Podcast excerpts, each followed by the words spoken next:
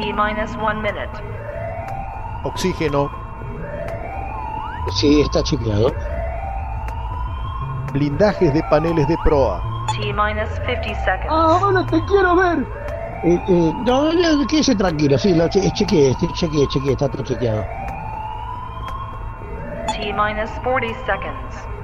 No Periscopio. sé si chequeaste esto. ¿Qué, qué- Lo chequeé, Eduardo. qué le sucede a Jaime? Edward, Eduardo. T minus 30 seconds. ¿Cómo va, camarada? Escúcheme, madroños.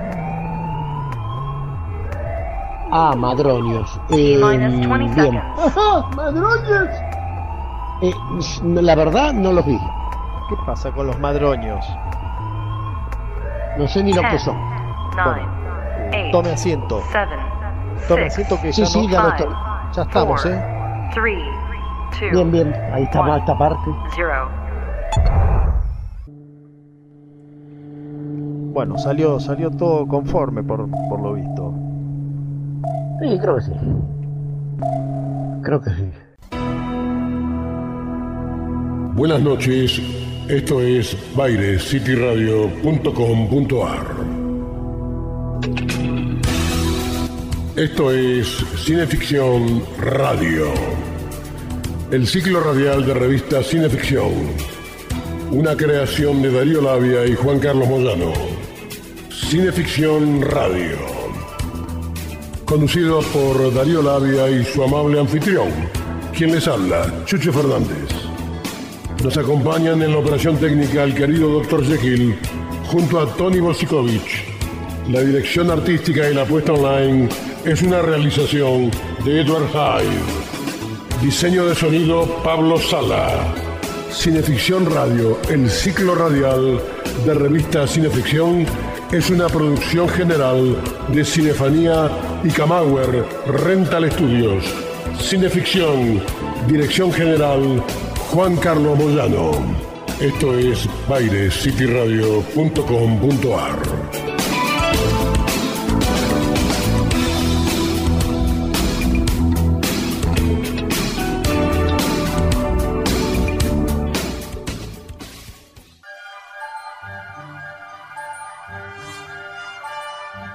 Ahí estamos, ¿eh? Salió, salió todo bien. Sí, sí, eh, por suerte. Más o menos. Yo lo vi bien.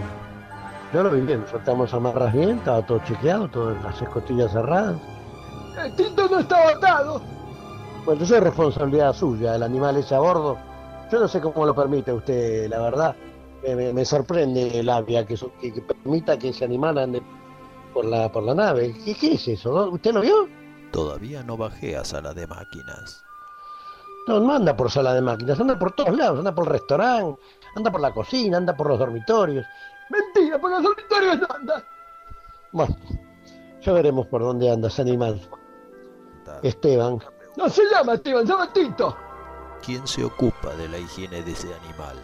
No sé, no sé cómo. ¿Qué, ¿Usted se ocupa de, de- de la higiene de ese animal? Es muy educado, Tito, usa el baño. ¿Usa el baño, Tito? ¿Qué baño usa? El tuyo, vuelve a usar. Ajá. Eso explicaría la rotura de los plafones el otro día. ¿Usted le deja entrar a, a ese animal a mi baño? No, no le dejo, va solo. Bueno, bu- bu- es un disparate esto. Eh, usted dígame cómo seguimos, porque la verdad me, me pone muy nervioso. Entonces, imaginarme ese animal en el baño, eh, no, no, no, no, no lo puedo creer, la verdad no lo puedo creer. Bueno, vamos a arrancar el programa. No lo puedo creer. Arranquemos, arranquemos.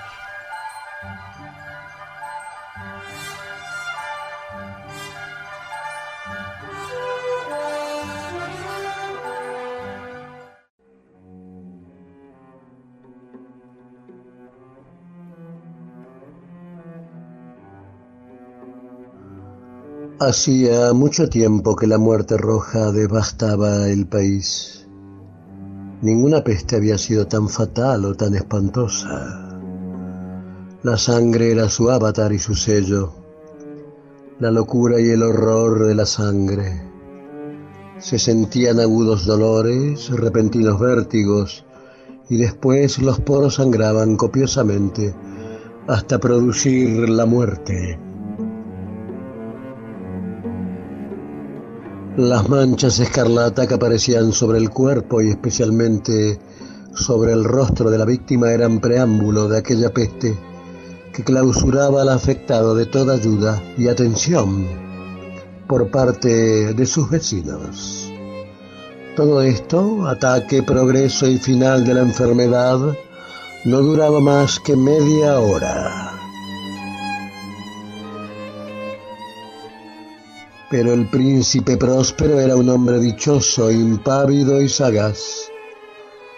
Cuando sus dominios comenzaron a despoblarse, convocó a un millar de sanos y despreocupados amigos entre los caballeros y damas de su corte, retirándose con ellos a una de sus abadías fortificadas.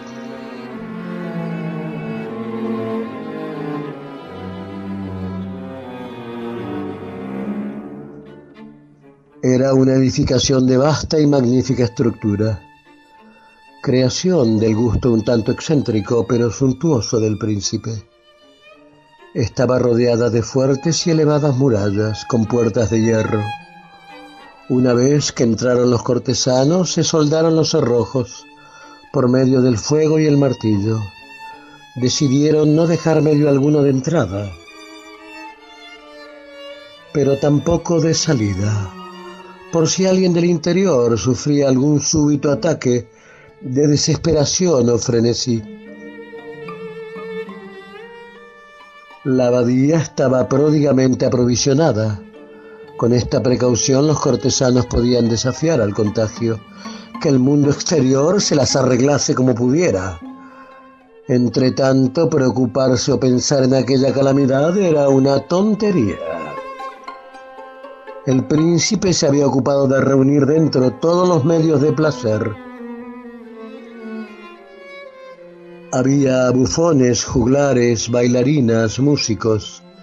Dentro de aquellos muros era mansita la belleza y el vino. En el interior imperaba la seguridad. Fuera reinaba la muerte roja.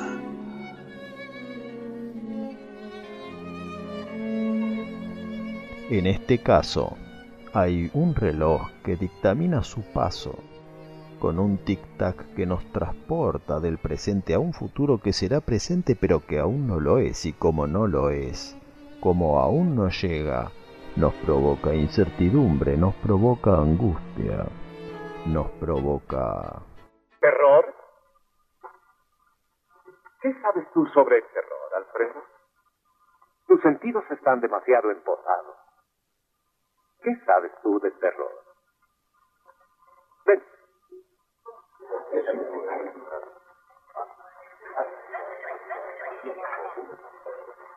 Silencio. Escucha. ¿Es para despertar y escuchar el paso del tiempo? ¿O es el latido que falla en el palpitar de nuestros corazones?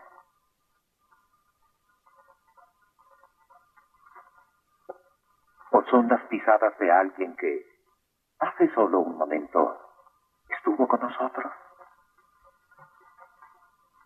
Pero no nos solacemos en el terror. La noción del terror está reservada solo a las minorías selectas.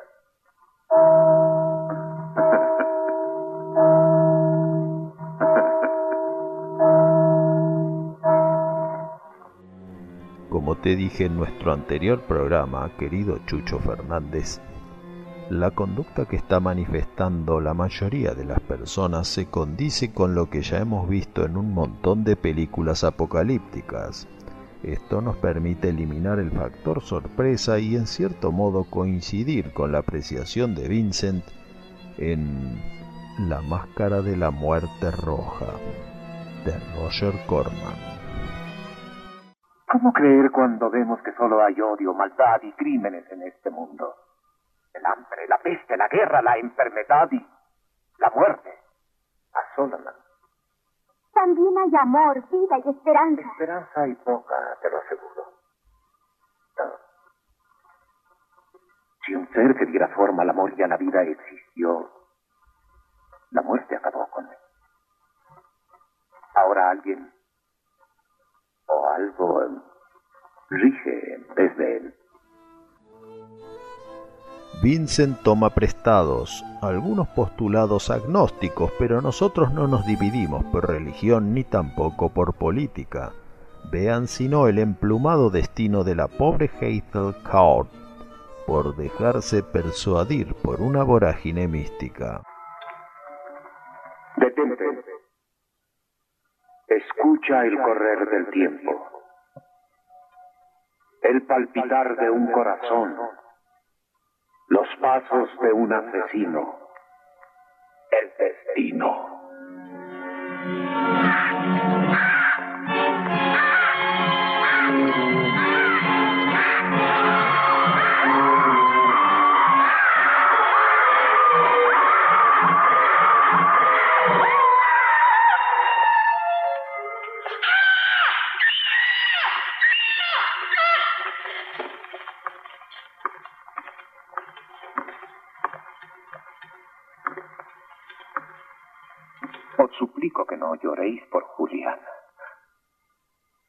Deberíamos estar felices. Se ha desposado con un amigo mío. ¡Que empiece la mascarada! Una mascarada. Así fue como Edgar Allan Poe lo describió en el inmortal relato que usamos de prólogo para esta noche que dedicamos a la gran igualadora, la segadora siniestra, que trabaja constantemente para depurar las estadísticas que manejan gobiernos y ONG, la parca, cuya afilada guadaña también alcanzará al propio Vincent. ¿Por qué has de temer a la muerte? Tu alma estaba muerta desde hace mucho tiempo.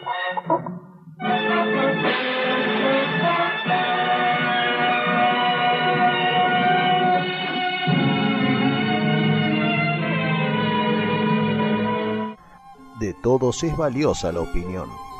Claro, siendo cortesanos ninguno estaría en desacuerdo con Príncipe Próspero. Todos prefieren estar dentro y alimentados a correr el mínimo riesgo de por la muerte roja ser tocados. También atendemos la opinión de los que están fuera, de los que tienen que salir para obtener el pan diario y entre ellos, o no, los que difieren y se oponen solamente por no haber sido votados. Pero ¿quién atiende la opinión de la muerte? Es una buena pregunta, de esas que solo nos planteamos de noche tarde, cuando ya nuestra cabeza reposa en la almohada y el entendimiento se empaña en la duermevela que precede al sueño. Dormir es morir, dijo Gustavo Adolfo Becker, y es lo que haremos. Pero nuestras almas aún están vivas, sus nombres Chucho Fernández y Darío Labia, y lo que soñarán junto a los oyentes, Cineficción Radio.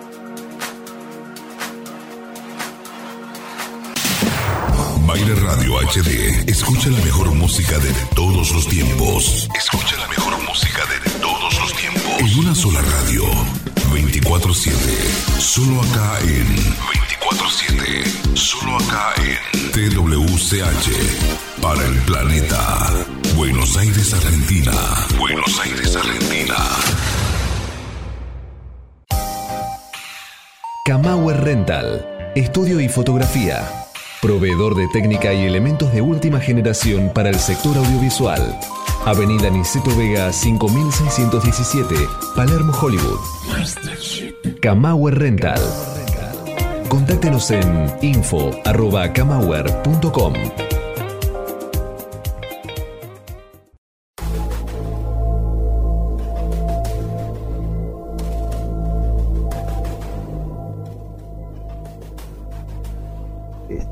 escuchando Cineficción Radio, acto segundo por Baires City Radio y Baires Radio HD. Y ahora le doy las buenas noches a mi camarada Chucho Fernández. ¿Cómo anda, amigo? ¿Cómo va, camarada Labia? Aquí estamos. Aquí estamos eh, a bordo y navegando, como de costumbre y como nos hace tan bien. Sí, sí, coincido. ¿Cómo fue la semana? Bien, bien, bien. Del 1 al 10, 2. Va mejorando entonces. Vamos mejorando, sí, sí. Sí, estamos tratando de alcanzar la lona, ¿no? O el mapa. Sí, pero no sé cómo decir. ¿Basta que no tienen la toalla? No, no, no, no. Yo estoy mirando a la esquina siempre, les digo que estoy bien, que puedo seguir. Y ya la, cuando veo que agitan la toalla me, me, pone, me, me pone peor. Siempre que empiezan a agitar la toalla suena el gong salvador. No, no, a mí cuando el árbitro me pregunta cómo me llamo, si decido, si, si, en algún momento le digo Juan Carlos Gómez, sí, van a tirar la toalla, seguro. ¿Qué cuenta el señor Hyde? No, estoy, estoy, escuchando, la verdad no me, no me interesa mucho participar porque no estoy, de, no estoy de acuerdo en la política que tienen con los animales marinos ustedes dos. Son, son dos, eh, dos personas sin corazón. ¿Qué, qué, qué, qué, qué, qué dice? ¿De qué está hablando este hombre? ¿Pero cómo? Este, ¿qué, ¿Qué canal está? ¿Qué, qué está viendo? Eh, Disney, ¿qué mira usted? Yo, yo estoy hablando de Tito. Claramente estoy hablando de Tito. Eh, me, me, pone muy mal lo que van a hacer. Porque los imagino planeando cosas horribles. ¿Usted está planeando cosas horribles, eh, profesor? Lo único que sé es que hay 20 perros en este submarino y bueno, el presupuesto de y un lobo marino. Un lobo marino y los 20 perros es más que el, lo que comemos nosotros en todo el año de expedición. Sí, yo no sé dónde los tiene los perros, porque no los escucho, los deben de... Los perros están donde tienen que estar, en sala de máquinas. Dios me libre el olor que va a haber ahí. 20 perros encerrados no hay ningún olor, parece una perfumería eso. No estoy todo el tiempo con el lampazo y limpiando con desodorantes y antisépticos. Bueno, confiemos en eso, no sé qué decirle, eh, profesor. Eh, me, me, ha dado por decirle profesor este año. Porque jefe queda como sereno, ¿vio? Acá como capataz. Acá tenemos un profesor que es Tony Bosikovich de quien hoy estamos escuchando como cortina el tema superstición.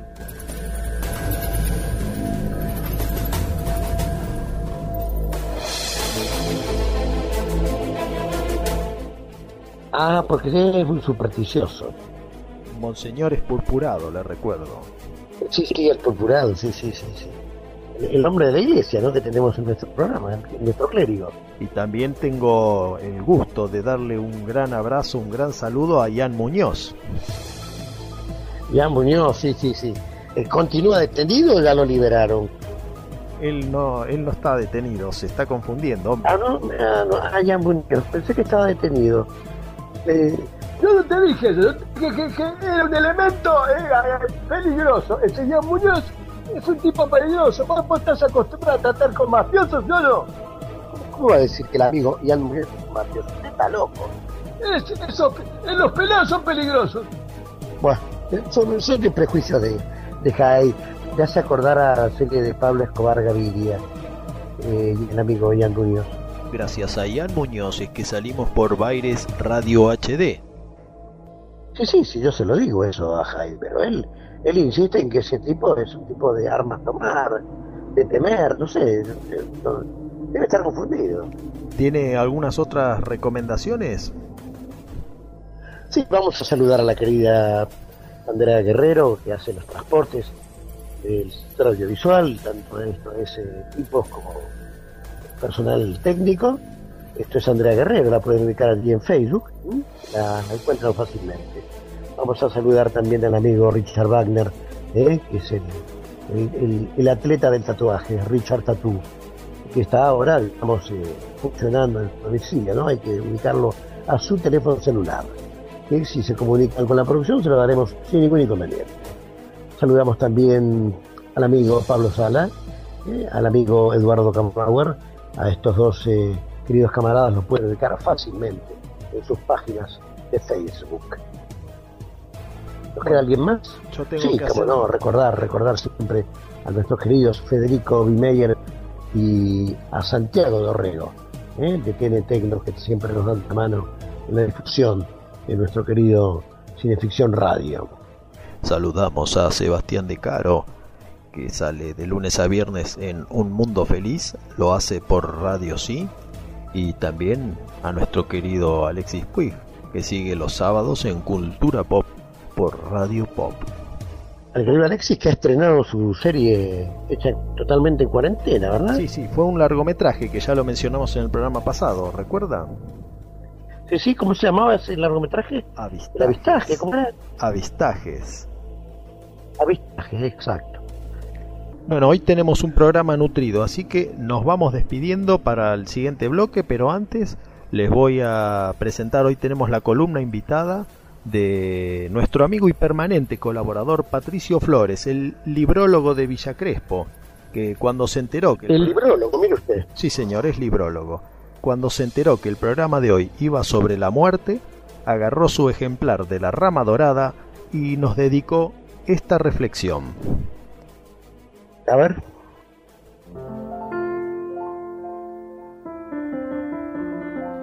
Así como muchos pueblos creen que el alma humana radica en la sombra, hay otros pueblos que creen que reside en la imagen reflejada en el agua o en un espejo.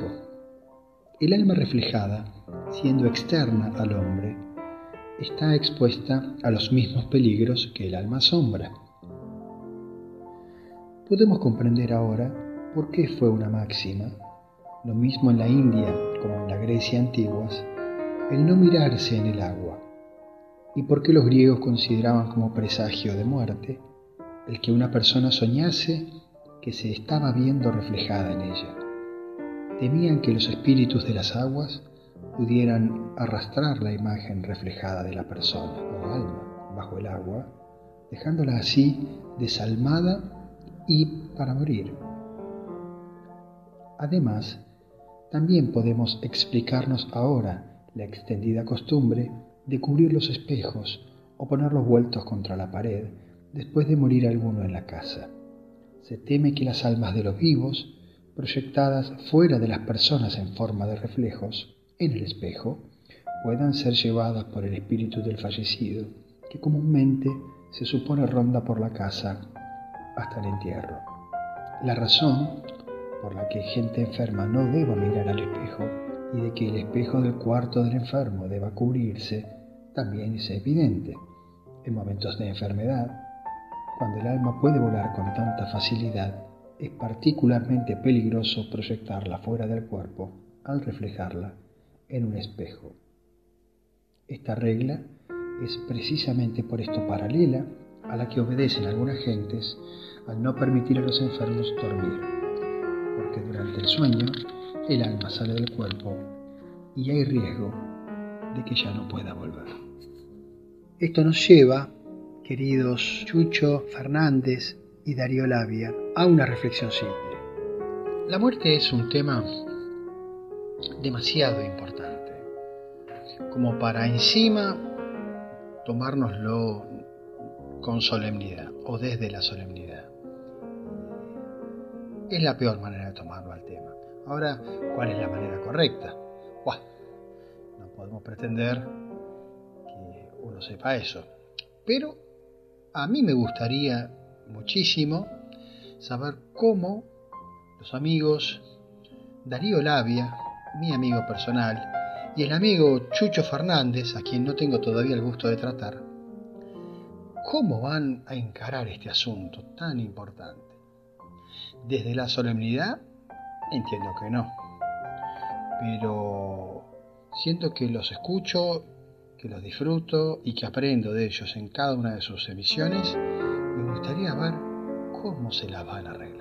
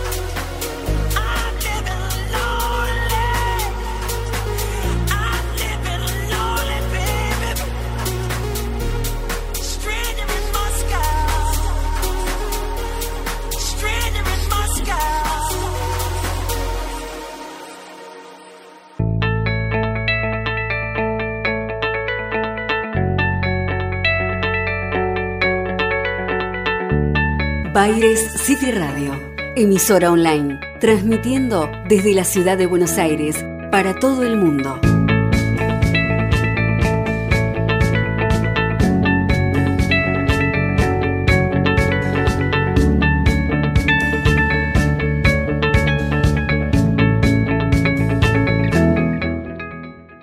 caer mi furia con gran venganza y terrible ira Cineficción. sobre los que intenten envenenar y destruir a mis hermanos. Domingos, entre las 20 y las 22.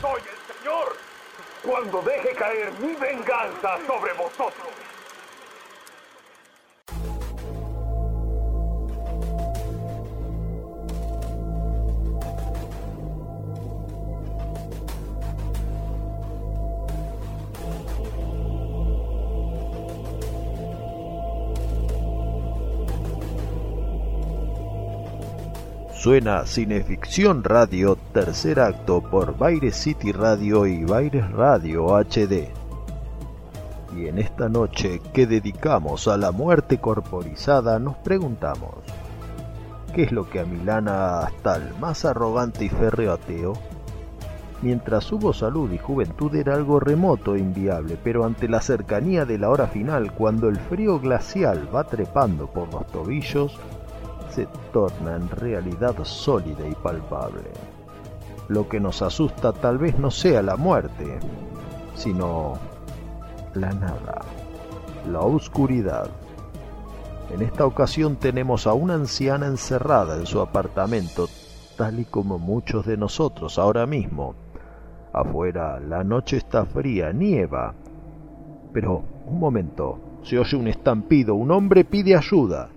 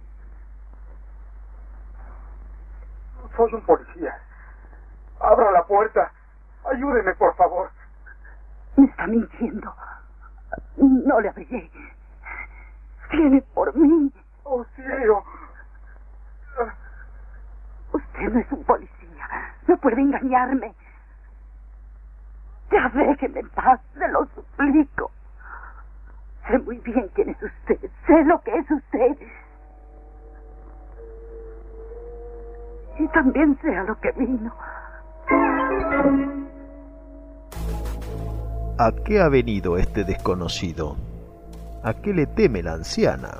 Esto es La Dimensión Desconocida, el clásico de Rod Serling, que esta noche tiene un episodio que viene al caso. Escrito por George Clayton Johnson, Nada en la oscuridad nos presenta el dilema de esta señora, abrir o no abrir la puerta. Por misericordia opta por abrir y le da primeros auxilios al joven oficial de la ley interpretado por Robert Redford. Pero El muchacho precisa atención médica y volvemos al dilema, junto a su explicación. Aunque yo pudiera llamar a un doctor, yo no me arriesgaría a dejarlo entrar. ¿No lo comprende? Podría ser ella. ¿Ella? La muerte. Sé que está allá afuera. Siempre quiere entrar. Toca la puerta cuando llega. Me suplica que la deje entrar. La semana pasada era un hombre de salubridad. Después de eso aparentó ser un contratista del gobierno.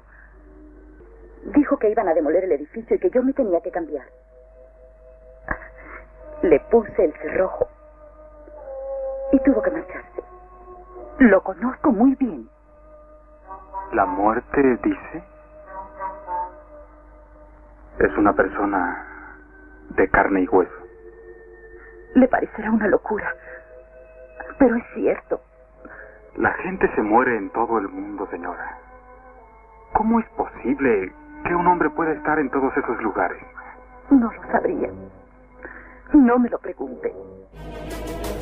En los últimos años, los ingeniosos ladrones de Argentina han comenzado a implementar un nuevo modus de operación que bien podrían haberlo copiado de este episodio. Se hacen pasar por operarios del agua, de sanidad o del gas, ingresan en las casas de los ancianos incautos y tras reducirlos a golpes, sustraen todo lo de valor que sus mentes atribuladas les permiten detectar. Sin embargo, esta anciana se refiere a otro personaje, a uno que solamente pretende tomar lo menos material y más valioso, la vida. Pero la muerte, al ser un ente metafísico, también sería invisible, provocando otro dilema a nuestra pobre anciana. Me pregunté sin hallar respuesta por qué yo lo podía mirar si nadie más lo veía. Y entonces lo supe.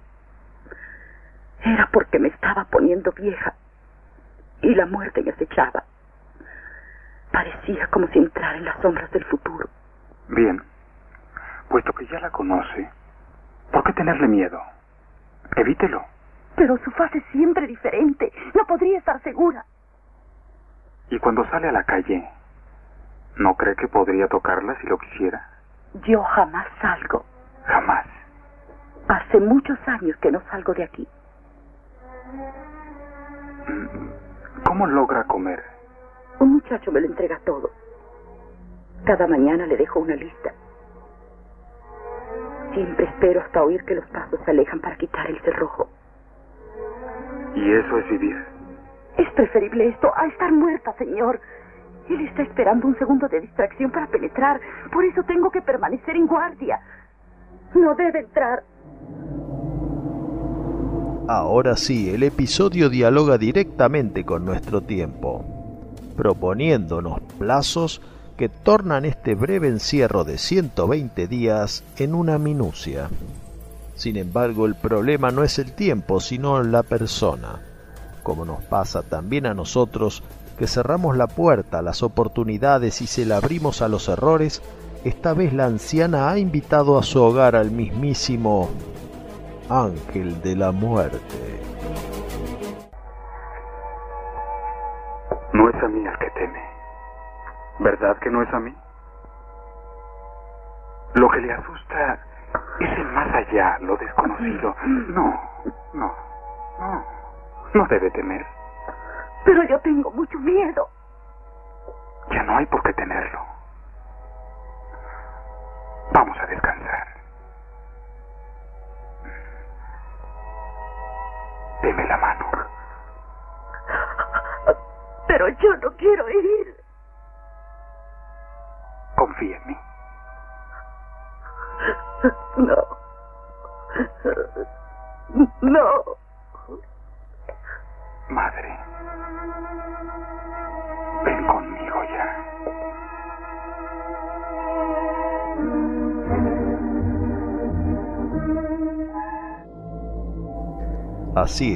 Con solo darle la mano la muerte nos lleva sin mayores preámbulos ni complicaciones burocráticas.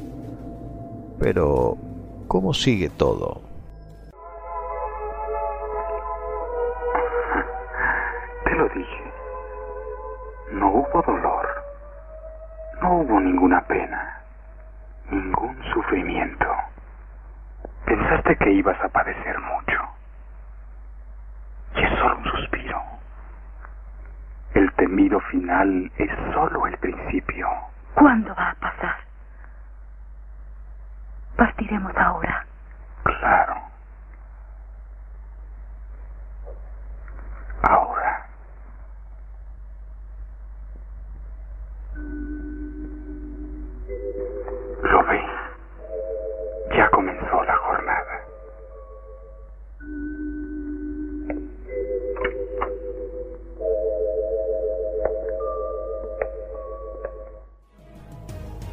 Dice Rod Serling, no hay nada en la oscuridad que no esté aún ahí cuando la luz penetra.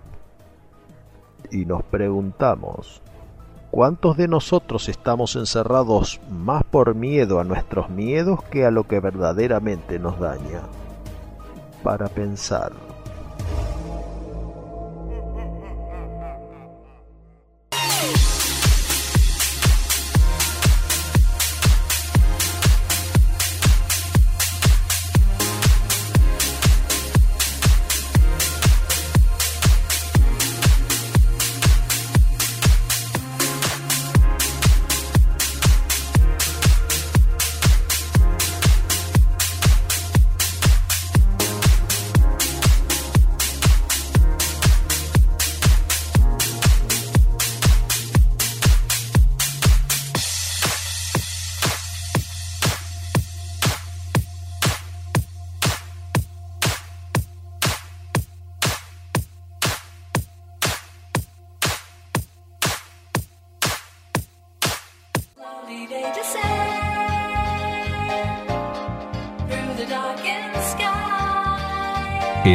Industria audiovisual argentina, Pablo Sala. Música original y diseño de sonido para todo tipo de films. Pablo Sala. Contactanos en música arroba pablosala.com.ar. Cineficción Radio. Espeluznantes historias de terror.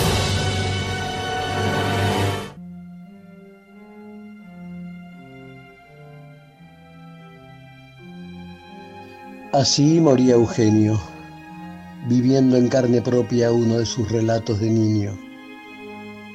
Ahí estaba su verdugo, el asesino, el monstruo de mis pesadillas, renaciendo como un demonio al que se invocaba desde tiempos inmemoriales y que emergía con cruel eficacia en aquella realidad, más cruda que cualquier fantasía. Allí estaba el degollador, capaz de todo, asesinando al hijo de la cocinera, destierro en su propio templo. Me quedé inmóvil, aturdido por todo ese espanto. Pensé en el triste final de mi querido amigo de la infancia. Su excesiva inteligencia y su resentimiento lo transformaron en una persona mala y peligrosa. Yo no había conocido a la desdichada Celestina. Debía de haber sido tan inquieta e inteligente como él. Recordé la tumba de los criados que había visto cuando ingresé a la casa días atrás. Hacia ese lugar parecía mirar lo que quedaba de la cabeza del negro, mientras su cuerpo se mecía casi decapitado. Me giré hacia las improvisadas tumbas y noté algo extraño. El viento y la tormenta habían levantado parte de la tierra y las cruces se habían torcido, pero la cruz más pequeña, donde debía estar enterrada la niña, no estaba, se habría caído. En principio pensé que, al ser su cuerpo el más pequeño, la habrían enterrado a menos profundidad y ahora estaba expuesta a la intemperie. Caminé hasta las tumbas inquieto y lo que encontré fue la fosa abierta y vacía. Su cuerpo no estaba. No había duda de que alguien había estado y que la habían sacado. mis pensamientos me arrinconaron en una certeza espantosa. ¿Acaso la hija de Eugenio no tenía nueve años? Las cosas empezaban a unirse con una velocidad arrolladora. Todo encajaba en forma clara. ¿El Colla sería capaz de hacer algo así? Claro que sí. Volví a considerar que lo más sensato sería subir y atarlo a la silla antes de que se despertara. Pero tal vez ya era demasiado tarde.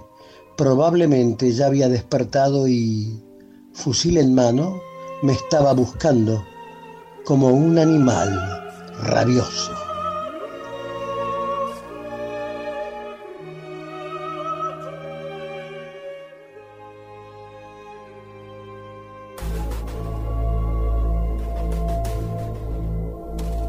Seguimos en Cineficción Radio, cuarto acto por Baires City Radio y Baires Radio HD.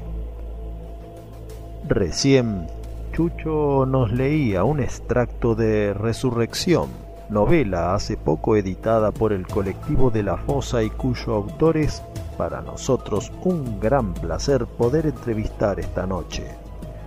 Se trata de un realizador chubutense dedicado en cuerpo y alma al gran cine. Después de Luisa hizo el policial La plegaria del vidente y un díptico fantástico, Resurrección y Luciferina. Ahora está abocado a Nocturna, film protagonizado por Pepe Soriano y Marilú Marini. Estamos hablando con Gonzalo Calzada. Buenas noches, querido amigo. Buenas, hola queridísimo Chucho Fernández, este, un amigo, un gran actor, un colega y además que tuve el gusto de trabajar con él en Luciferina hace un par de años atrás, poniéndole la voz al demonio, y al queridísimo Darío Labia, también un verdadero conocedor de todo lo que tiene que ver con el cine y el cine de terror específicamente, un maestro, una base de datos viviente. Al contrario, gracias a vos por ser nuestro invitado. Sabemos que hace unos pocos días se proyectó Nocturna en el Marché du Film del prestigioso Festival Internacional de Cine de Cannes. ¿Podrías contarnos cómo nació la idea de Nocturna? Sí, efectivamente Nocturna participó en el Marché du Film de Cannes, eh, ahora hace un par de semanas, que es un mercado de venta y de exhibición bastante importante, si no es el más importante del mundo. Eh, y por suerte le fue muy bien, tuvo su proyección ahí, tuvo su espacio y bueno, en Nocturna, como, como suele pasar muchas veces, uno es como que tiene tantos proyectos, ¿no? Uno como que va trabajando con muchos proyectos y los que terminan dando a luz siempre es como un 5% de todo el trabajo que uno viene generando durante años, ¿no? Y Nocturna fue uno de esos casos que por suerte pudo dar a luz porque era una historia que a mí me, me gusta mucho, la había escrito hace ya unos 12 poquito más, te diría unos 15 años atrás. Y siempre estuve buscando el momento para poder hacerla. Es una película muy singular, es una película mm, que tiene drama, tiene terror, tiene género fantástico, pero está orientada o balanceada un poco más hacia el drama y el thriller, y los protagonistas son gente grande. Entonces ahí lo que, lo que nos viene pasando, que fue muy interesante esta travesía, fue eh, tratar de llevar adelante un proyecto de género, de thriller, de drama, es decir, no una comedia romántica como el Seifred, por ejemplo, que habla sobre la vejez, sino eh, hablar sobre la vejez, pero a partir del género y del thriller y del drama, ¿no? Puesto en esos términos, me parece que ese es un desafío nada sencillo, ¿verdad? Y bueno, esto fue bastante difícil de llevar adelante porque mm, los productores como que no, no le veían la beta comercial a, un tipo de producto así. Primero porque piensan que los jóvenes, eh, los que consumen cine de género son gente joven, lo cual en un punto es verdad. Y por otro lado, la gente no quiere dramas, lo cual también es cierto, pero parcialmente. Yo creo que lo que la gente quiere en general es una buena historia y si esa historia logra eh, hacer la catarsis, ya sea en la risa, en el espanto o en la tristeza, en el llanto, este, entonces la historia es como que cumple su ciclo. y en ese sentido eh, Nocturna lo cumple, por suerte. Es una película muy intensa, la historia como les cuento fue escrita hace ya mucho tiempo, está un poco inspirada en mis abuelos, en el tipo de relación que tenían ellos, y bueno, le agregué un suceso que, los obliga a, replantearse un poco la, la, vida. Se trabaja el concepto de la vejez, pero por sobre todo se trabaja el concepto de la redención, del perdón y de la redención. En una noche una persona tiene que intentar remediar eh, un error de casi toda una vida en una noche. Por eso eh, nocturna, por eso la noche. Y bueno, la realidad es que muy contentos con, con, el resultado. Por supuesto que esta historia tenía que estar respaldada por, es una película fundamentalmente de actores. Tiene por supuesto su, su puesta, para mí la puesta siempre es importante para el tipo de cine que me gusta hacer, pero bueno, claramente era una película de actores. Son dos protagonistas, fundamentalmente el principal, que es eh, Ulises, el personaje principal que atraviesa toda la noche, y que tiene la singularidad, como el concepto, como idea de utilizar eh, la demencia senil, la pérdida de la memoria, la desorientación, no como un elemento de, de perdición, en el sentido de muerte, sino al contrario, como un elemento de redención y de redescubrir eh, su propia identidad, a partir de la libertad que le empieza a dar su propia demencia o su ausencia del conocimiento de lo que fue su vida. Entonces es como un, un hombre grande que vuelve a ser un niño en un punto y se atreve a hacer cosas que no se atrevía a hacer o que nunca se atrevió a hacer. Bueno, de eso se trata la vejez, según parece, de ser un niño, eh, esa es un poco la tesis, un poco la idea, el emergente, y creo la parte más, más interesante este, a explorar en la película. Y creo que está muy bien logrado por unas interpretaciones magistrales de dos bestias, de una leyenda de nuestro cine, que fue todo un, honor poder convocarlo y que haya aceptado. A él le gustó muchísimo el guion, se lo devoró en una noche y ya al día siguiente, muy entusiasmado, él como que ya estaba muy predispuesto a ponerse la película al hombro, un, gran actor, pensate que tiene 90 años y era un protagonista eh, de una película de género. Todos sabemos lo que, es, lo que significa ser una película de género, aunque sea un drama, ¿no? ¿Puede ser que Nocturna forme parte de un díptico? Sí, yo tengo siempre una manera de encarar el cine en donde trato de buscar expandir un poco mis posibilidades en cuanto a, la creación para poder aprender y que el proceso en sí me enriquezca. Y la verdad que, bueno, nos pasó un poco con Luciferina, que, se partió de una historia, tenía que ser una historia sobre posesión, casi era una película por encargo, que nos habían encargado Buffalo Film, después de Resurrección. Y bueno, la verdad es que eh, la idea de hacer un tríptico en ese caso, una trilogía, me entusiasmó mucho y de ahí salió la, la saga de la Trinidad de las Vírgenes, que en este momento está buscando su, poder eh, realizarse la segunda parte, ¿no? Eh, que es Inmaculada. Eh, así que sí, te cuento esto porque es verdad, uno encara proyectos y trata de, de, buscarle matices y hacer en un punto llevarlo a un umbral de riesgo para que entre la experimentación y en el hacer uno pueda irse enriqueciendo más. Con Nocturna lo que nos pasó, lo que me pasó, es que la historia es una historia convencional, clásica, es como casi te diría un cuento de Dickens, cuento de Navidad, ¿viste? En una noche un hombre grande tiene que resolver los conflictos de, toda una vida, de su pasado, y aparecen los fantasmas para, para atemorizarlo o para despertarlo o para liberarlo. Y me pareció muy interesante el juego de hacer sí, como vos marcás ahí, un díptico, es decir, dos películas de una misma historia. Sería ese el concepto, es decir, dos maneras distintas de contar la misma historia.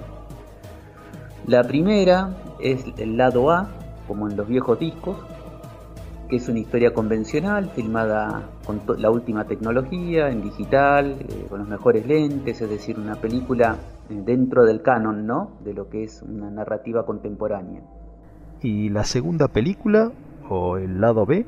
Y la segunda película en realidad es un ejercicio experimental hecho en celuloide completamente. Yo soy un un fanático del celuloide, en mi etapa de formativa usé mucho en mis primeros cortos, en La Puerta, en El Milagro de la Sangre, y desarrollé una, una teoría, en realidad como una investigación y un poco una teoría sobre el concepto de la imagen-cuerpo que se va con el celuloide. el celuloide es el último vestigio de un modelo de imagen que ya no se repite más y que curiosamente tiene su génesis en el principio de, la humanidad misma, porque el cinematógrafo, el celuloide, está fundamentalmente sostenido por tres conceptos, ¿no? El movimiento, la captura de una sombra, que es la cámara oscura, el movimiento, que es cualquier cosa que se anima, ¿no? Y la proyección de esa captura después, es decir, de la cámara oscura a la linterna mágica. Y en estos tres procesos está puesto el concepto del cuerpo, es decir, uno necesita y toca y puede tocar o palpar esa imagen. Esto que se arrastra de la época de las cavernas prácticamente se ha mantenido inalterable hasta el cinematógrafo, es decir, que después del cinematógrafo con la imagen digital esto cambia.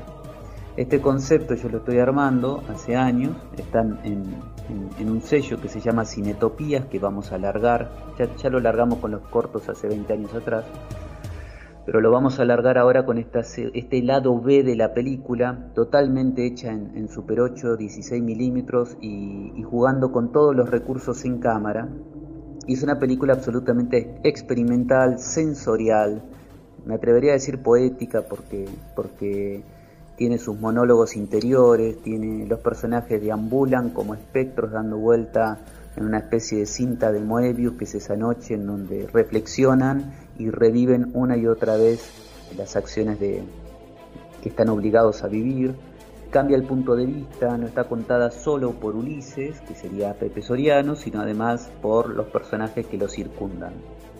Eh, la verdad que el resultado fue asombroso, la experiencia ni te cuento, se filmó en paralelo, fue una salvajada, fue una película contada de manera independiente y eh, sostenida sobre la estructura de la película 1. Todo esto no se podría haber hecho eh, si, no tuviera, si no hubiéramos tenido el, apoyo de, bueno, de Alejandro Narváez, mi socio de la, de la Puerta Cinematográfica, y asociado con Corulla Cine, con Javier Díaz, que es un loco, un productor loco, hermoso, que le encanta la experimentación, arriesgarse, y bueno, porque obviamente esto no tiene posibilidades de capitalización, es una película de lado B que es un experimento vamos a intentar moverla en, festivales experimentales, pero la realidad es que está ceñida a la película 1 y son efectivamente como dos caras de una misma moneda, ¿viste? Por un lado tenés el positivo, que es este lado A, que es nocturna, La noche del hombre grande, y el lado B, que se llama Donde los elefantes van a morir, eh, que es una película eh, muy experimental y que está sostenida sobre la película 1. La vida y el cine te dan sorpresas. La verdad que como todo experimento uno nunca sabe. Lo importante fue el aprendizaje, la búsqueda y la experimentación y además ocurrió algo asombroso con los actores que ellos se entusiasmaron, fue como entrar en un juego, porque esto, esta segunda película se hizo efectivamente de forma independiente, robándole minutos a la película 1 eh, y buscando a partir de la desorientación, de, lo no narrativo, eh, las posibilidades de los actores. Nuestros oyentes querrán conocer alguna anécdota de rodaje con esos monstruos sagrados, Pepe Soriano y Marilu Marini. Tuve mucha suerte de conseguir una pareja increíble que fue Pepe Soriano y Marilu Marini. Este, bueno, Pepe es una leyenda y, con sus 90 años él se sintió muy, muy capaz y muy comprometido con el proyecto desde el día uno que leyó el guion. Es una persona muy apasionada, parece una persona de 50 años, o sea, tiene la energía de, los grandes, eh, que los lleva a transformarse en grandes precisamente por una enorme voluntad de trabajo y una pasión eh, gigante.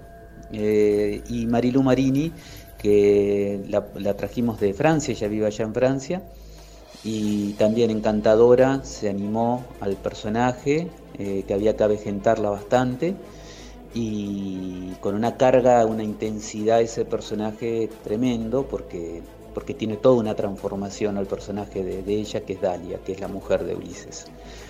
Eh, la verdad que el trabajo fue asombroso, las técnicas de ellos son distintas, uno siempre va aprendiendo con los actores, cada actor tiene como su manual, sobre todo actores que ya han tenido tanta historia y que van armando su propio método, te diría. y verlo actuar a Pepe eh, nuevamente fue como, como mágico, ¿no? O sea, uno piensa la cantidad de películas, la cantidad de años, la cantidad de anécdotas, y él era como un pibe, estaba ahí laburando como uno más, eh, sentándose con todos a comer, eh, realmente maravilloso. Y respecto a la película 2, por ejemplo, ya de lo que te venía contando, que es el lado B, este díptico, el prestarse ellos ¿no? a jugar, porque de golpe terminábamos a hacer las escenas, ¿viste? hacíamos las, las secuencias y con los parlamentos. Y bueno, de golpe si daba el tiempo, bueno, se entraba a hacer un poco algo del lado B, entraba la cámara Super 8, laburamos con 5 o 6 cámaras, Super 8 y 16 milímetros, había una, una ARRI de 1940, 16 milímetros, de la época de la Segunda Guerra Mundial, le cargamos el chasis y de golpe estar sintiendo el sonido del celuloide, grabándolo a un personaje como Pepe Soriano o Marilú, eh, capturándolos y ellos jugando, ¿no? Hacer cosas que, uno no se imagina. Eh, es decir, a partir de la improvisación, de tocar objetos, de reconocerse en el espacio, de moverse, de seguir construyendo el personaje, pero no desde lo dicho, sino desde el cuerpo. Bueno, todo eso fue una, todo un aprendizaje y sobre todo una sensación de recuperar algo de lo lúdico dentro del laburo, porque yo en la manera en que encaro el cine soy como muy obsesivo, muy detallista y, me cuesta mucho poder disfrutar a veces el proceso por estar tan comprometido con el, con el resultado y con la imagen que quiero generar. Y de golpe este lado B me permitió eh, descontracturar eso, romper un poco los moldes y, permitir esta improvisación que fue como fascinante. Este, ellos la verdad que, son fantásticos y bueno, esto de, verlos ¿no? trabajando juntos, y sobre todo Pepe, que es una persona de tantos años, tirarlo en el piso, se cayó con una subiendo escaleras, este, en fin, haciendo una actividad física fuerte en, una fecha media de calor, porque empezamos a filmar en febrero del año pasado, y fue uno de los días más calurosos, el tercer día de rodaje. Y después pasar al frío, porque fueron como 5 o 6 semanas de rodaje. Un lujo. De un solo proyecto inmortalizás a dos mitos en celuloide. La verdad que, que nada, el cine te da esos regalos, ¿no? Te permite ver lugares únicos, uno filma en espacios únicos, ¿no? Vos, Chucho, que estuviste filmando ahí en, en, ese pueblo de ruinas, la película Los Olvidados. Eh, y bueno, yo te podría contar tanto de Resurrección como en Luciferina en el Tigre, como en, en, Luisa, en la misma ciudad de Buenos Aires. Este, en fin, uno recorre espacios, ¿no? pero también recorre actores. Y Recorrer actores es como recorrer espacios, son como, como paisajes también, paisajes de, formas, de trabajo, de estilos, de voces, de caras, que uno va capturando en, el recuadro de la cámara, en el encuadre de la cámara y, la verdad que es fascinante eso. Fascinante porque son ellos en un punto junto con el resto del equipo los que cuando se, conecta todo eh, hacen el milagro, ¿no? Uno ya lo ve en la pantalla, ve esa imagen esa toma, dice, esta toma, eh, creo que todo lo que venimos haciendo era para llegar a esta toma, para llegar a este momento.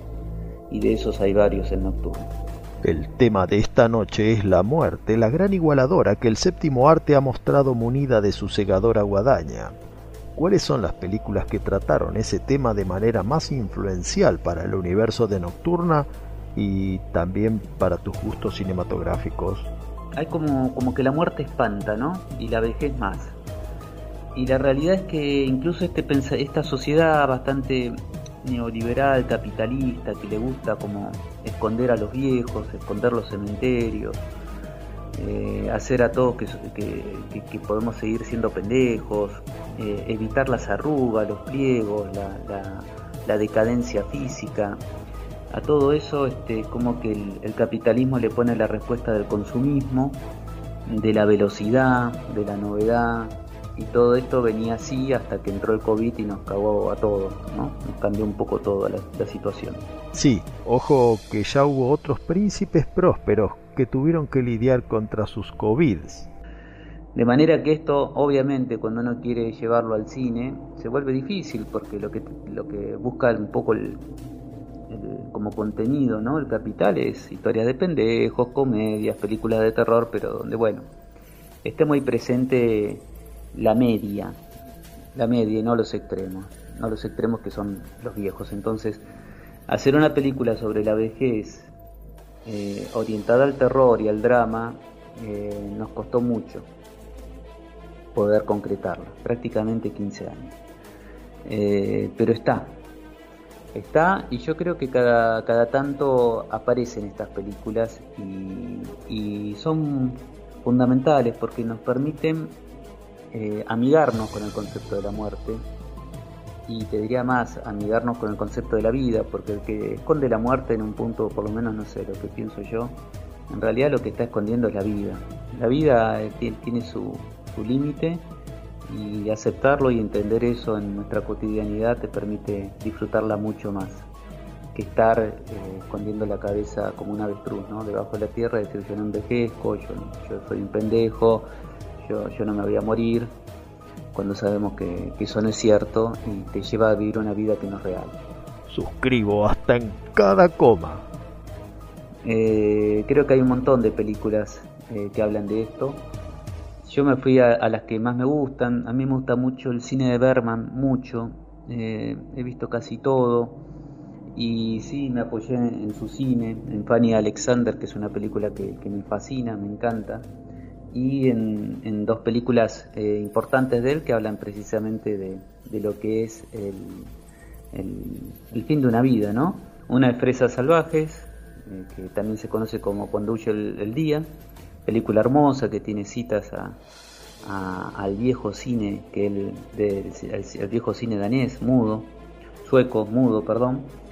Y Saravan que es su última película que también es una película sobre la vejez y sobre el miedo a morir. Y también sobre asuntos pendientes no y la verdad que esta, estas dos películas fueron un poco junto con Fanny Alexander lo que lo que usé como base y un par de películas más como eh, Dioses y Monstruos, no sé si la vieron, increíble, con Ian McKellen eh, haciendo de Jane Wild, me imagino que sí, sobre su última etapa, la etapa de la vejez, cuando está solo y se enamora de un jardinero y más que un enamoramiento es una historia de, de amistad. El cochecito, el clásico de español de Marco Ferreri también, y después, bueno, dos películas más que fueron de Kurosawa. Una es un clásico, Vivir, este, que habla sobre la, no sobre la vejez, pero sí sobre la agonía. Y la agonía por una enfermedad, ¿no? Eh, saber que nos vamos a morir te reconecta con la vida. Y Madadayo, que sí habla sobre la vejez, que es también la última película de, de Akira Kurosawa. Y después, respecto al lado B, bueno, laburé con muchas referencias, eh, desde Kenneth Anger hasta Jonas Mecas, eh, todos los que experimentaron un poco con el celuloide, con, el poemario también, ¿no? con la imagen más vista como una posibilidad de descripción, de sensaciones y de poesía que, de narración. Un poco esas fueron las, las referencias de laburo. Sabemos que habías rodado Nocturna hace tiempo y que por las dificultades de público conocimiento aún no se ha podido estrenar. ¿Cuál será la perspectiva del film en nuestras pantallas? Mira, no, no, Nocturna fue filmada el año pasado. El proyecto tiene años, el guion tiene años, ¿viste? De, estar buscando su, posibilidad, pero la realidad es que la película se filmó, empezó en la preproducción en febrero y terminó en abril del año pasado. Y todo el año pasado estuvimos laburando, ¿no? La postproducción. O sea que es una película nueva. Eh, no es una película de hace dos años, es una película que tiene un año o casi menos de un año. Y nuestra intención, por supuesto, es lograr un estreno. Pasa que toda esta situación es muy extraña. A priori, lo que queremos, sí o sí, a lugar, es que la película tenga su espacio en el Festival de Cine de Mar del Plata por dos razones. Una, porque implica el retorno de un grande, una figura importante en nuestro cine como protagónico en una película. Y un actor como Pepe Soriano que le haya puesto el cuerpo a una película como esta, en un papel protagónico, creo que amerita una presencia en el festival de alguna manera, que es lo que sueño que ocurra con ambas películas. Y porque la película está buenísima, porque me encanta, porque creo que se merece su espacio en ese festival Es un festival internacional, pero es un festival que le da mucho espacio al cine nacional. Y creo que esta película lo tiene que tener. Eh, así que ese es como mi objetivo principal y después lograr un estreno eh, que los estrenos, eh, como, como, suele ocurrir, uno nunca sabe. uno piensa que es una película que por ahí no puede convocar a mucha gente y de golpe se sorprende, como me pasó con Resurrección y pensás que una película que fue pensada para convocar mucha gente no lo logró tanto como fue Luciferino. Yo creo que Nocturna es una película que conmueve, es una película que uno sale del cine con una catarsis fuerte, nos ha pasado a todos, y eso es un regalo que la gente valora. No sé si va a tener el público joven, pero creo que va a tener un público grande, que es la gente eh, que se va a sentir identificada mucho, no solamente la gente grande, sino los hijos de la gente grande que también viven estas historias. Así que ahí yo pienso que hay un, nicho de gente fuerte que va a poder valorar un trabajo increíble que se mandó Pepe y salir con, un, con una sensación fuerte del cine, que es lo que uno le, gusta, ¿no? Cuando sale del cine pensando en la película y sintiendo que algo lo conmovió en, en, esa sala, sea en la sala o sea en una computadora, ¿no? Como sea. Yo obviamente prefiero que sea en una sala, aunque es una película que ocurre casi toda en un edificio, tiene una cuestión de caverna la película en sí, que te obliga a que estés en una caverna para verla, o sea, en una sala de cine. No, no, hay otra opción para mí, pero bueno, eh, los, mundos, los tiempos cambiaron, el mundo también en ese sentido y, y donde sea. Eso sí que sería lo ideal. Nosotros aspiramos que esté en el Festival de Mar del Plata, que esté en el Festival de San Sebastián, ojalá, la inscribimos, me encantaría que haga su circuito en España porque Pepe es muy conocido allá, él hizo La vida de Franco y, varias películas en España porque allá vivió también. Y bueno, y que tenga también por supuesto su estreno acá, que calculo que será el año que viene, ¿no? Este año ya es tan extraño que hay que descartar todo excepto esta posibilidad de los festivales. Así que bueno, Chucho, bueno, Darío, les mando un abrazo enorme, gracias por las preguntas Gracias a vos por tu tiempo y generosidad, Gonzalo. Cualquier cosa ustedes me dicen. Cuando yo tenga novedades más concretas sobre, sobre la peli, les voy contando un poquito cómo avanza esto. Gracias por, por, invitarme, gracias por, por estar interesados en Nocturna y les mando un abrazo enorme. Bueno, Gonzalo querido, te mando un gran abrazo también yo. Eh, un placer escucharte. Una alegría grande recordar aquello que hicimos juntos y que disfrutamos tanto. Ojalá podamos volver a encontrarnos pronto cuando todo esto nos lo permita. Así que Gonzalo Calzada, querido camarada, hasta pronto.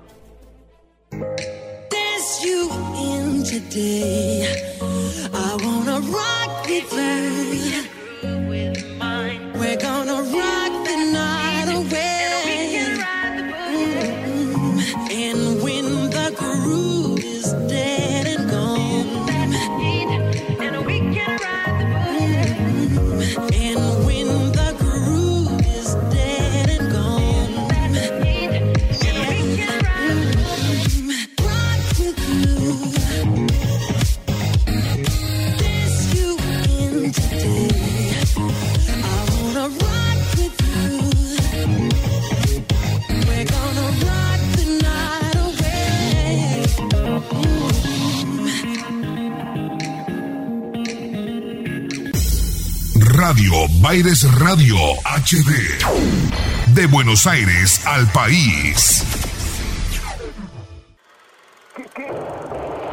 No se deje intimidar por el cine y los matones de Marcelius Wallace. Cineficción. Para estar bien informado y esquivar todas las balas. Para adquirir cineficción, consulte en cinefanía.com.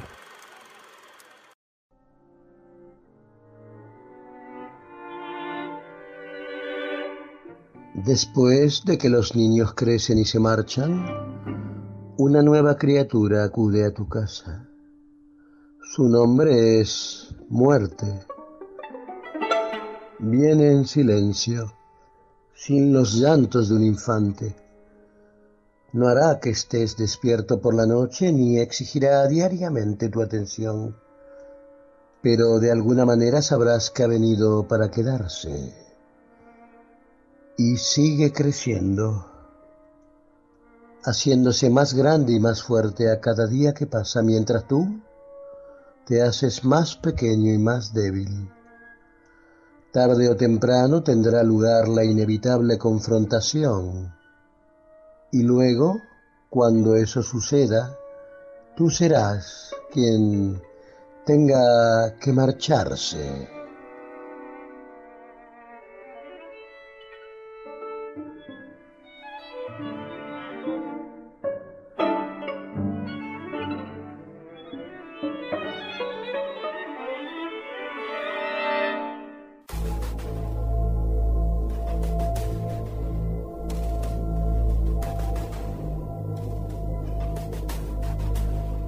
Esto es Cineficción Radio, acto quinto por Baires City Radio y Baires Radio HD. Recién Chucho nos interpretaba el párrafo inicial de La Guadaña, uno de los relatos más memorables de Robert Bloch, que oficia a modo de prólogo de este bloque, por así decirlo, doméstico y optimista. Con la muerte en nuestra propia tecnológica y confortable actualidad. Una de las evidencias de los alcances de la muerte la podemos encontrar en nuestros propios refrigeradores. Vamos a comprar verduras y frutas al mercado.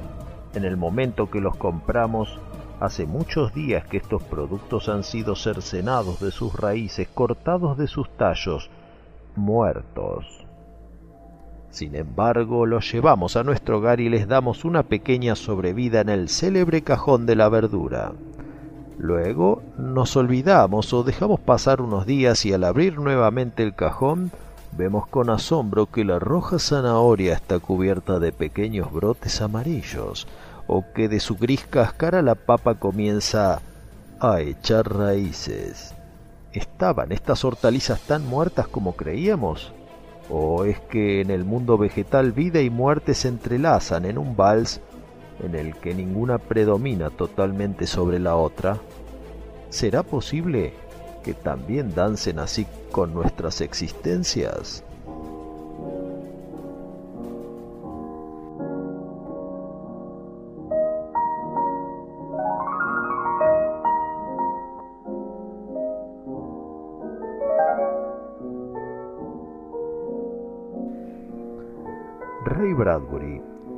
Uno de sus primeros acercamientos con la muerte el 26 de agosto de 1930, es decir, el día en que murió Lon Chaney.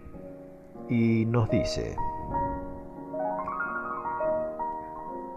el día en que murió Lon Chaney, yo tenía 10 años y fue el fin del mundo.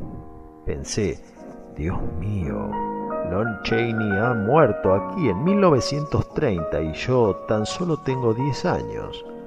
Si él puede morir, significa que nadie estaba a salvo. Si este gran hombre, este hombre más alto que todos los edificios del mundo, que simboliza a toda la gente del mundo, si él pudo ser arrastrado por la muerte, entonces también yo soy vulnerable. Dijimos que este era nuestro bloque optimista, por eso es válido concluirlo con esta receta del maestro de Illinois acerca de cómo enfrentar a la muerte. Los dejo con Había una vez una vieja, relato de Ray Bradbury en la voz de Chucho Fernández.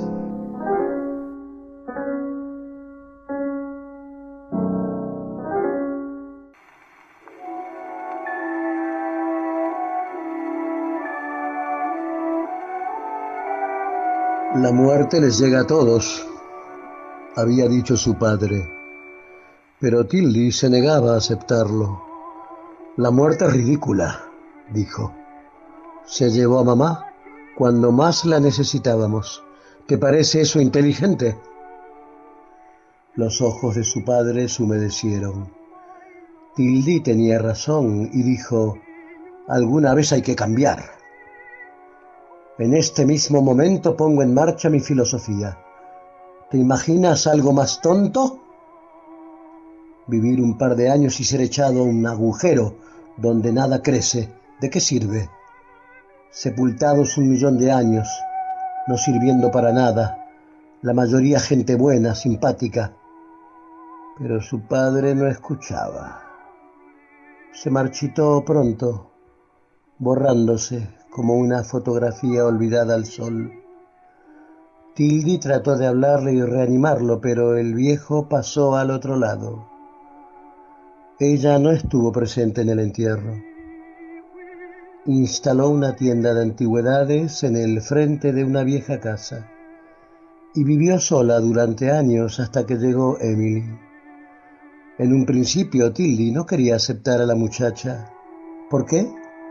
Porque Emily creía en la muerte. Pero la madre de Emily era una vieja amiga y Tilly había prometido ayudarla. La tía Tildy nunca se casó. No soportaba la idea de vivir con un hombre veinte o treinta años y que luego la muerte cayera sobre él. Echaría abajo sus convicciones como un castillo de naipes. Se retiró del mundo. Le gritaba a los amigos si alguna vez mencionaban la muerte. Durante la Segunda Guerra Mundial había apagado la radio para siempre y había dejado de recibir los periódicos. Una vez golpeó la cabeza de un hombre con un paraguas, echándolo de la tienda, cuando él insistió en describir las playas de la invasión, con las largas y lentas mareas de los muertos que se movían bajo los silenciosos pulsos de la luna. La tía Tildy se había atado a los viejos y hermosos discos de fonógrafo. Harry en Vagabundo en la Oscuridad, Madame Schumann Henk y las canciones de cuna, sin interrupciones, sin calamidades del extranjero, sin asesinatos, envenenamientos, accidentes, suicidios. La música era siempre la misma cada día, todos los días. Así pasaron los años mientras la tía Tilly trataba de enseñar a Emily su filosofía pero la mente de Emily no salía de los límites de la mortalidad. Respetaba, sin embargo, la manera de pensar de la tía Tilly y no mencionaba nunca la vida eterna.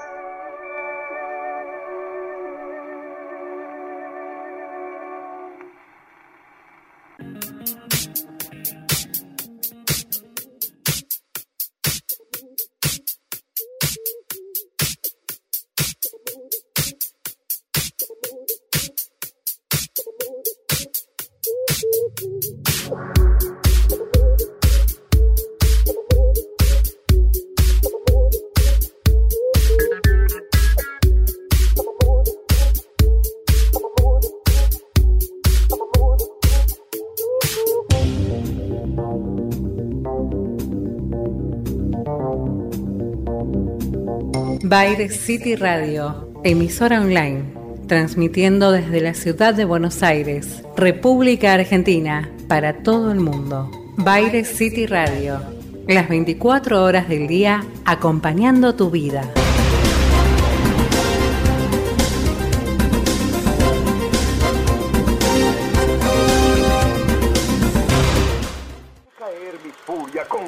venganza y terrible ira. Cineficción. Los que intenten envenenar y destruir a mis hermanos. Domingos, entre las 20 y las 22. Soy el Señor cuando deje caer mi venganza sobre vosotros.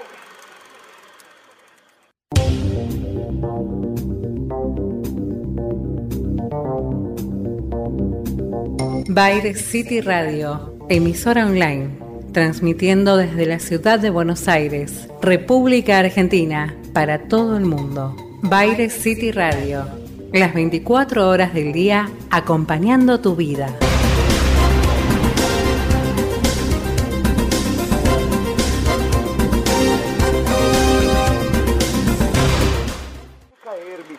con gran venganza y terrible ira. Cineficción. los que intenten envenenar y destruir a mis hermanos. Domingos, entre las 20 y las 22. Soy el Señor cuando deje caer mi venganza sobre vosotros.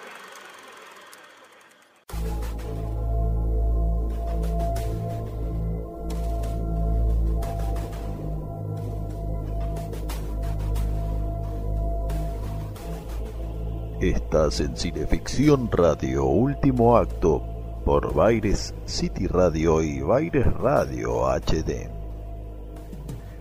Cuando hablábamos de Nada en la Oscuridad, los personajes se preguntaban cómo hacía la muerte para llevar a uno y cada uno de los que morían en todas partes del mundo.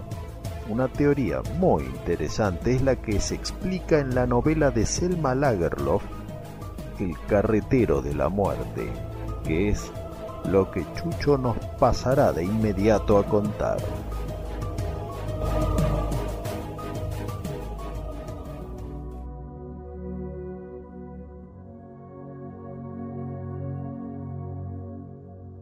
Un amigo solía decirme que había una vieja, viejísima carreta, de esas que usaban los campesinos para llevar sus fardos al mercado, pero tan vieja, tan desvencijada que jamás había andado por los caminos reales. Estaba tan cubierta de fango y de polvo que no podía distinguirse de qué estaba hecha. Uno de sus ejes estaba roto y las ruedas bailoteaban ruedas que jamás habían sido engrasadas y que chirriaban espantosamente. La armazón estaba podrida, el almohadón del asiento reventado, un viejo matalón tuerto, cojo, de crines y cola blanquecinas arrastraba este miserable carromato.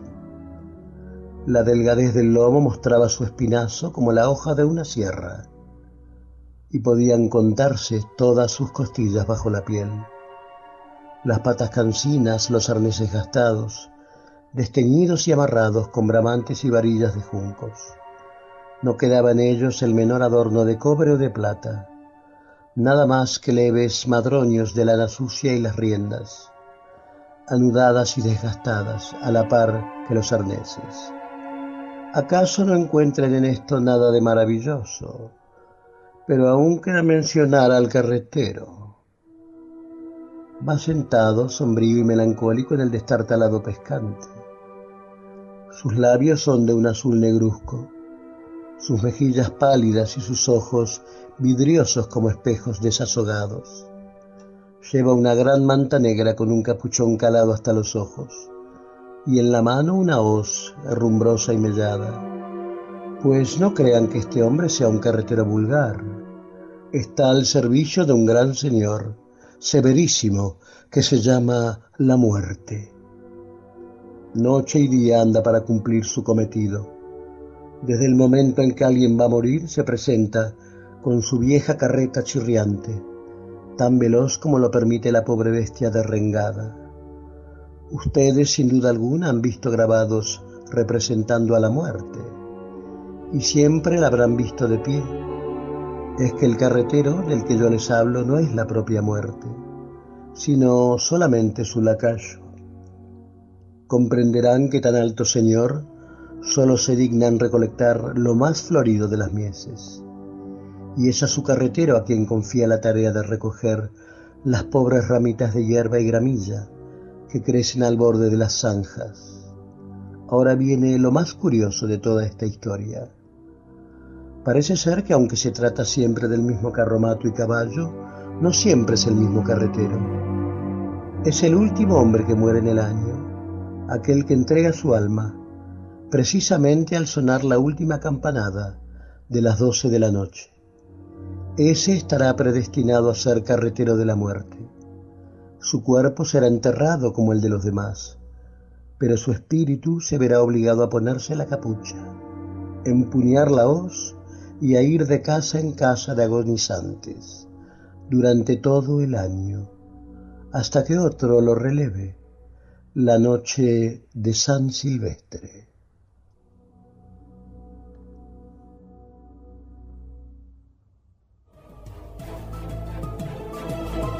Esta fábula, que fuera llevada al cine por otro sueco, Víctor Hastrom, en una obra maestra titulada La carreta fantasma de 1921, nos demuestra la extraordinaria sensibilidad de los pueblos nórdicos hacia la temida igualadora. Y si Hastrom está considerado como el padre del cine sueco, su sucesor, a las claras, será Inmar Bergman, que tomó el guante del maestro y se animó a corporizar a la muerte en el séptimo sello. ¿Quién eres tú? La muerte. Hace ya tiempo que camino a tu lado. Ya lo sé. ¿Estás preparado? El espíritu está pronto, pero la carne es débil.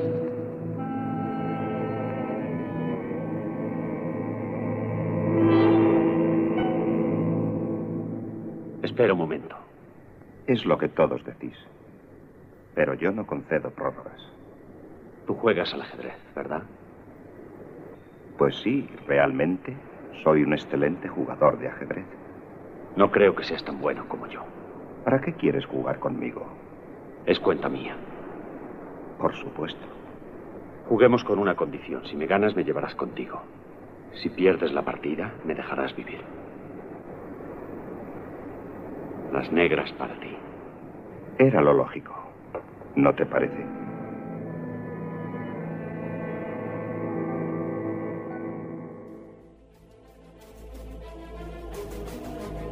Estamos en la Suecia medieval, en una situación muy parecida a la nuestra, con la peste bubónica diezmando las ciudades y los parroquianos a falta de redes sociales congregados en las tabernas y bares para resolver las verdaderas dificultades. Se habla del juicio final y hay algo horrible en ciertos presagios. Dicen en el pueblo que una mujer ha dado a luz una cabeza de ternera. Y la gente está como loca, corre despavorida extendiendo la peste por donde pasa. Si es como dicen, lo mejor es no ocuparse ya de nada y lanzarse a vivir alegremente mientras le sostengan a uno las piernas. Varios penitentes han pasado por el fuego y han ardido en la hoguera. Pero los curas dicen que más vale morir para el cielo que vivir para el infierno. Esto es el fin, el fin nos ha llegado. Lo sabemos todos, pero nadie se atreve a decirlo abiertamente. Moriremos muy pronto. Y la gente se ha vuelto loca de miedo. ¿También tú tienes miedo? Hasta el diablo sabe que lo tengo. Será la noche el juicio final. Descenderán los ángeles, se abrirán las tumbas. Un espectáculo espeluznante. Pero para el caballero Block, interpretado por Max von Sydow, la cosa no es tan clara, así que se debate entre preguntar o resignarse a morir. ¿Me oyes? Te oigo. Yo quiero entender, no creer. No debemos afirmar lo que no se logra demostrar. Quiero que Dios me tienda su mano, vuelva su rostro hacia mí y me hable. Él no habla. Clamo a Él en las tinieblas. Y desde las tinieblas nadie contesta mis clamores. Tal vez no haya nadie. Pero entonces la vida perdería todo su sentido. Nadie puede vivir mirando a la muerte y sabiendo que camina hacia la nada. La mayor parte de los hombres no piensa ni en la muerte ni en la nada. Pero un día llegan al borde de la vida y tienen que enfrentarse a las tinieblas. Sí. ¿Y cuando llegan? Calla. Sé lo que vas a decir. Que nos hace crear el miedo una imagen salvadora. Y esa imagen es lo que llamamos Dios. Estamos en otra época, eran otros tiempos, en que no se escrachaba, no señor, la gente era más valiente y todos iban de frente. Y por eso a las brujas quemaban. ¿Me oyes? Te acusan de tener pacto con el diablo. ¿Por qué hablas conmigo? Quisiera ver al diablo. ¿Para qué? Quiero verle y preguntarle sobre Dios. Él sabe más que nadie y me revelará. Puedes verle cuando quieras. ¿Cómo? Siempre está cerca de nosotras. Mírame a los ojos. ¿No le ves? Lo único que veo en tus ojos es el horror. Pero si él está siempre conmigo. Hasta los monjes lo han visto. Basta que yo largue mi mano para sentir la suya. Ni el fuego me podrá hacer daño. ¿Te lo ha dicho él? Yo lo sé. ¿Te lo ha dicho él? Yo lo sé, yo lo sé. La partida, en tanto, sigue su curso, ya que mientras haya juego, hay vida. Te toca a ti. ¿Por qué te muestras tan animado? Es cuestión mía. Por supuesto. Ahora vas a perder el caballo. Lo tenía ya perdido.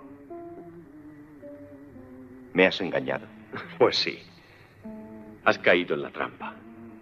Tienes jaque al rey. ¿De qué te ríes? Preocúpate de salvar tu rey.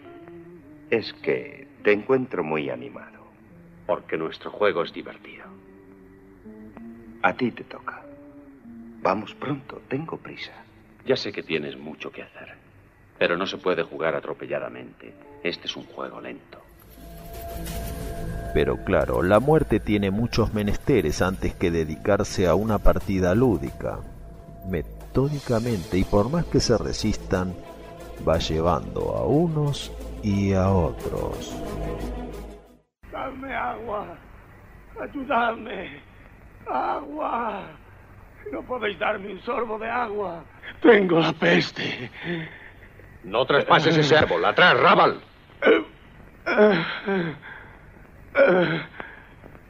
Me da miedo morir. No quiero morir. ¡Habladme al menos! Ah, si es que hay un más allá, ¿qué va a ser de mí después de la muerte? ¿No veis que me muero? Dadme agua. Tened compasión.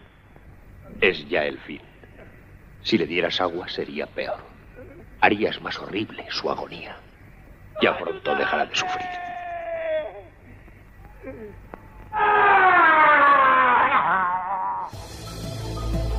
Séptimo sello es un poema alegórico ambientado en una época de superstición, fe e incertidumbre, tal como la nuestra. Es el ser humano en la búsqueda de la verdad y como ni la voz de Dios o del diablo se dejan oír, la muerte es el más cercano intermediario entre la realidad agobiante y lo que nos espera un poco más allá.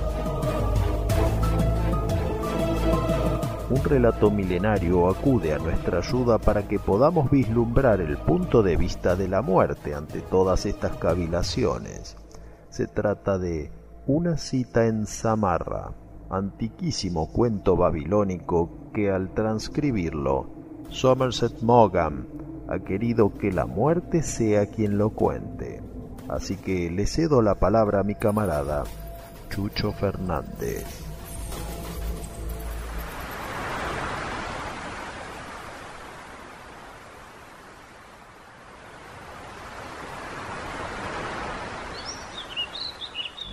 Érase una vez, hace muchos, muchos años, un rico mercader de Bagdad mandó a su sirviente al mercado a comprar provisiones, pero al poco rato este volvió pálido y tembloroso y le dijo, Señor, cuando estaba en el mercado una mujer me empujó.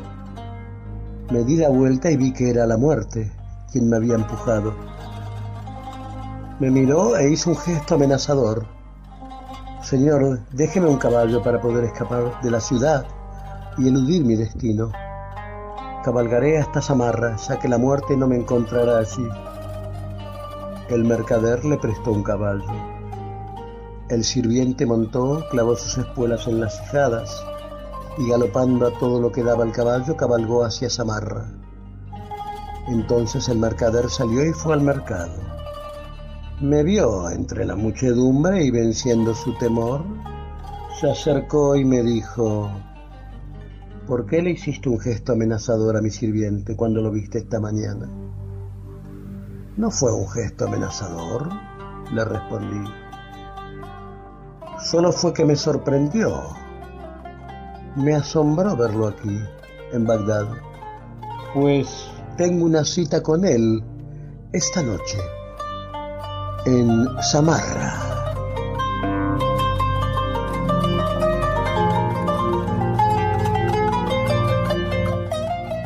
Esta noche corporizamos a la muerte para ayudarnos a comprender la fragilidad de nuestra existencia, de la que tanto Chucho como yo hemos tenido aviso por la prematura ausencia de quienes ya no están con nosotros.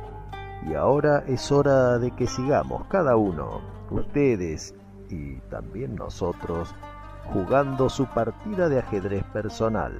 Nos vamos, pero solamente por siete movidas.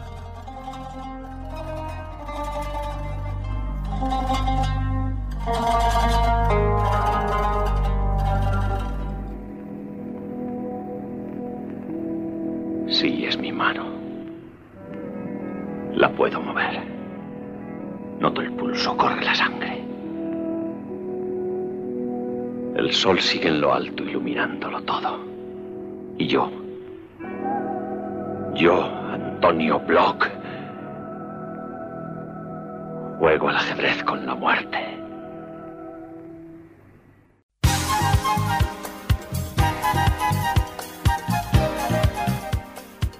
Damas y caballeros, esto fue Cineficción Radio. Se fue nuestro segundo programa de nuestra segunda temporada. Nos volveremos a encontrar el domingo próximo en nuestro horario habitual entre las 20 y las 22 horas por Baires City Radio y Baires Radio HD. Nos acompañaron en la producción general la querida Claudia Graciano y desde Houston, Texas, nuestro gerente máximo, el señor, el doctor, el politólogo Juan Carlos Mondano. Cineficción Radio es el ciclo radial de la revista Cineficción que dirigen sabiamente los queridos Darío Labia y Juan Carlos Mondano. Nos acompañaron en la conducción el jefe Labia, el profesor Labia y quien les habla, su amable anfitrión Chucho Fernández.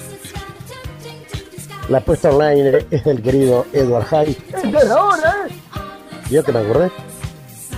Y la operación técnica, como siempre, como de costumbre, como, como desde hace ya casi, bueno, sí, sí, ya pasamos el año, del querido doctor Chequi, ¿eh? siempre eh, acompañado por los profesores Tony Gosikovich y Jan Muñoz, ¿no? Desde el control central. Bueno, eh, jefe, ¿tiene algo más para agregar? Yo quiero agradecer muy gentilmente estuvo Gonzalo Ventura que nos permitió en la entrevista a Gonzalo Calzada, nos asesoró sobre el pasaje que usted leyó de la novela Resurrección. Ajá. Y agradecer a todos los oyentes que nos siguen acompañando, a nuestros colaboradores de cineficción que siempre están atentos, a los ilustradores y a todos nuestros corresponsales en el mundo. Bien, perfecto. Damas y caballeros, esto ha sido todo por hoy. Nos volveremos a encontrar y no olviden, Cineficción Radio es un programa que se reprisa durante toda la semana por Baile City Radio y Baires Radio HD. Ha sido un gusto compartir nuestro segundo programa en esta segunda temporada 2020. Cuando quiera, Jekyll, lléveselo. Gracias a todos, fuera del aire, gracias.